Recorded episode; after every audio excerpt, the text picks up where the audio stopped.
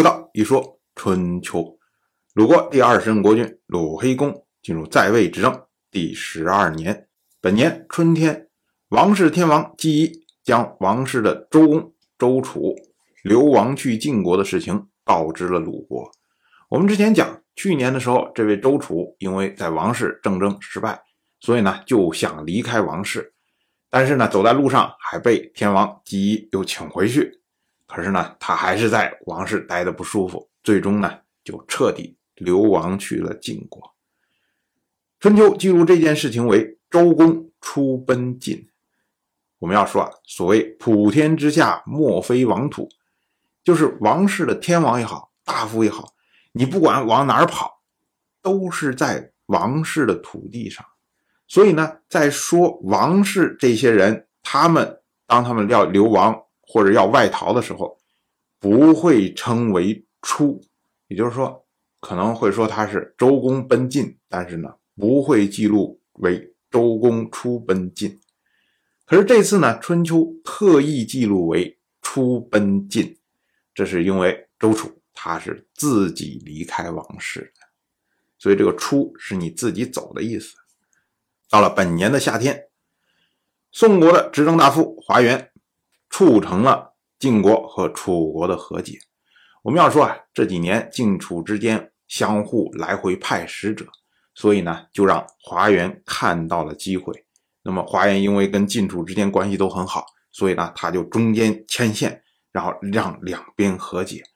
那么到了本年的五月，晋国的大夫士燮和楚国的公子芈霸和楚国的大夫许嫣，当时呢会面。到了五月初四，三个人在宋国西门外举行盟誓。盟书上写的是：晋楚两国不再交战，两国要好恶相同，一同救济灾难危亡，备救凶年。如果楚国受到威胁，那么晋国呢要帮助楚国去讨伐他。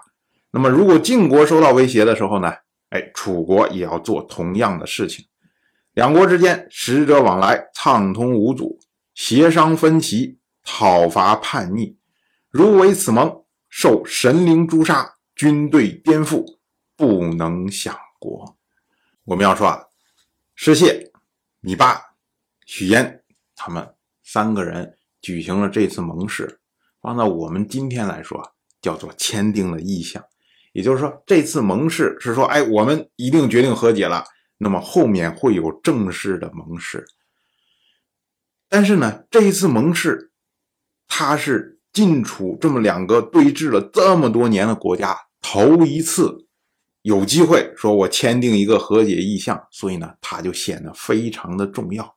后世呢就称这一次在宋国西门外举行的盟会叫做弭兵之会，或者叫弭兵之约。所以呢，弭兵。弭字就是消弭、消灭，那么兵就是兵祸，那弭兵之会就是消灭兵祸的这么一个会议，这么一个盟会。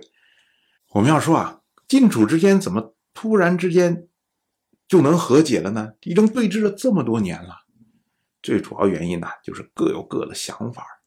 从晋国的角度上来说，晋国目前虽然他占据一定的优势。他可以拉着吴国一块儿对付楚国，而且呢，相对来说，中原诸侯都在晋国的身边。但是晋国自己的内部问题现在日益激烈，这种大家族之间的这种争斗越来越厉害。那么从晋国国君的角度上来说，国君就希望说：“哎，我有一个和平的外在环境，让我有机会可以着手处理国内的事情。”所以呢，晋国上一代国君晋如，他就一直是。以和为贵这样的一个态度来处理国际间的这个纠纷，那么当然了，当前的国君晋州府他也是秉承了同样的政策，所以他想要和解。而从晋国的大夫的阶层来说，大夫阶层现在着急的是，我怎么能够互相碾压，然后能多为自己的家族捞点利益，所以呢，根本顾不上跟楚国打仗。你打什么劲呢？所有的诸侯都在我身边。然后好处都在我这里，我去打楚国，对我来说有什么意义啊？没有什么实际的意义，所以大家都没有劲儿去打仗。那么晋国上下都不愿意打，都愿意和。对于楚国来说呢，楚国他现在受到的是吴国背后的掣肘，所以楚国也希望说，我跟晋国之间能够和谈，然后呢，给我腾出来时间，我把吴吴国先给压制了，然后回头我再来找你晋国。所以两个国家都有心和解，那么华严在中间一拉线，哎，那自然一拍即合。当然，我就这么一说，您就那么一听，感谢您的。耐心陪伴。如果您对《一说春秋》这个节目感兴趣的话，请在微信中搜索公众号“一说春秋”，关注我。您不仅能得到《一说春秋》文字版的推送，还可以直接和我互动交流。我在那里等待您的真知灼见。